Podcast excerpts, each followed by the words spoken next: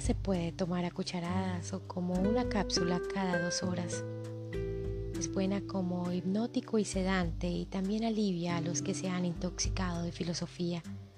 Un pedazo de luna en el bolsillo es mejor amuleto que la pata de conejo. Sirve para encontrar a quien se ama, para ser rico sin que lo sepa nadie y para alejar los médicos y las clínicas.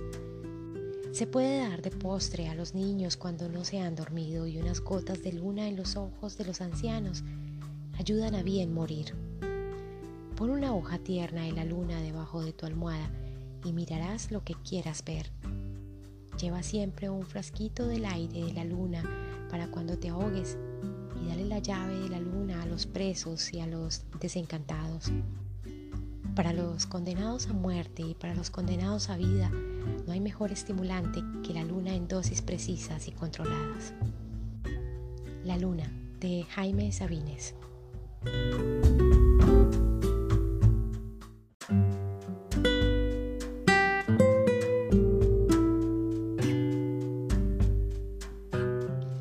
Jaime, la luna llora sin ti, suele venir triste, nada la vuelve nueva hasta hoy.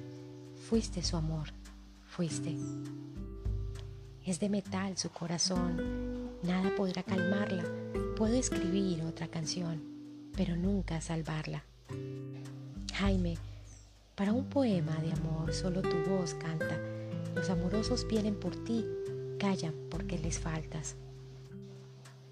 Amaneció sin porvenir, el sueño, la palabra, siempre estarás para vivir en la sombra del agua. Poetas, si nos miraras en la distancia, sueña tu sueño del alma que hay tanto para sentirte como esperanza, todo lo escrito que nos ampara. Jaime, la luna llora sin ti, suele venir triste, nada la vuelve nueva hasta hoy. Fuiste su amor, fuiste. En la sombra del agua de Alejandro Filio.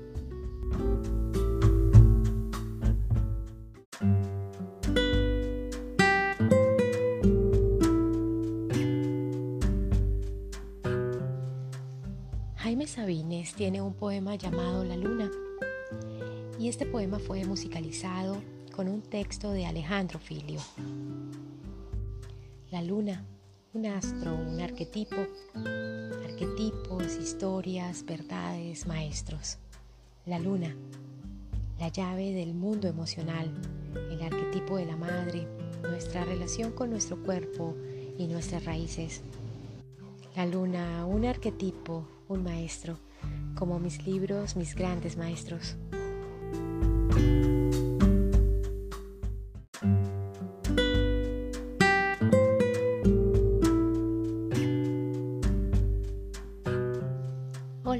Soy Lucía y bienvenidos a mi podcast. Hoy traigo un listado de mis maestros, los libros, pero no es cualquier listado. Son recomendaciones de un mismo autor. Si quieres un empujón para iniciar, para arrancar, para armarte de valor, para tomar decisiones, ahí te va este episodio.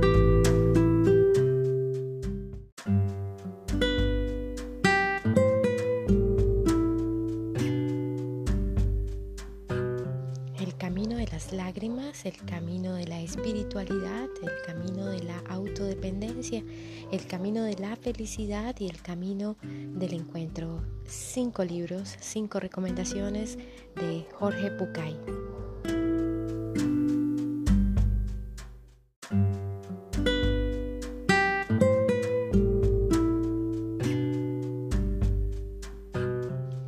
La paz en tu interior, fidelidad, la ira, ser paz, el arte de vivir, el poder de la plegaria en el ahora, silencio, el poder de la quietud en un mundo ruidoso, cómo amar, cómo comer, cómo relajarse y cómo luchar. 12 libros, 12 recomendaciones de Thich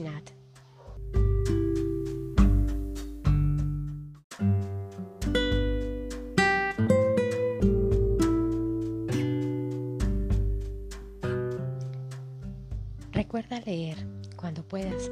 Aplica tu discernimiento con la lectura. Eleva tu conciencia y aprende de otros maestros. Aplica tu propio filtro y si no te gusta leer a otros, a otros autores, a escritores, entonces escribe. Escribe a diario, escribe de puño y letra, escribe para ti o para alguien. Escribir te permite conocerte, comunicarte con lo sutil y entenderte. Escribir te permite manifestar y aprender. Y léete, lee lo que escribes. Encontrarás un poderoso mensaje en lo que has escrito para ti. Sulpaiki, Sulpaiki, Sulpaiki. Te envío muchísima luz y un abrazo enorme que te abrigue y cubra todo tu ser. Un abrazo tan fuerte desde aquí, desde mi lugar sagrado, para que lo sientas allá donde tú estás y brilla, porque eres luz y además brillas bonito. Te amo infinito.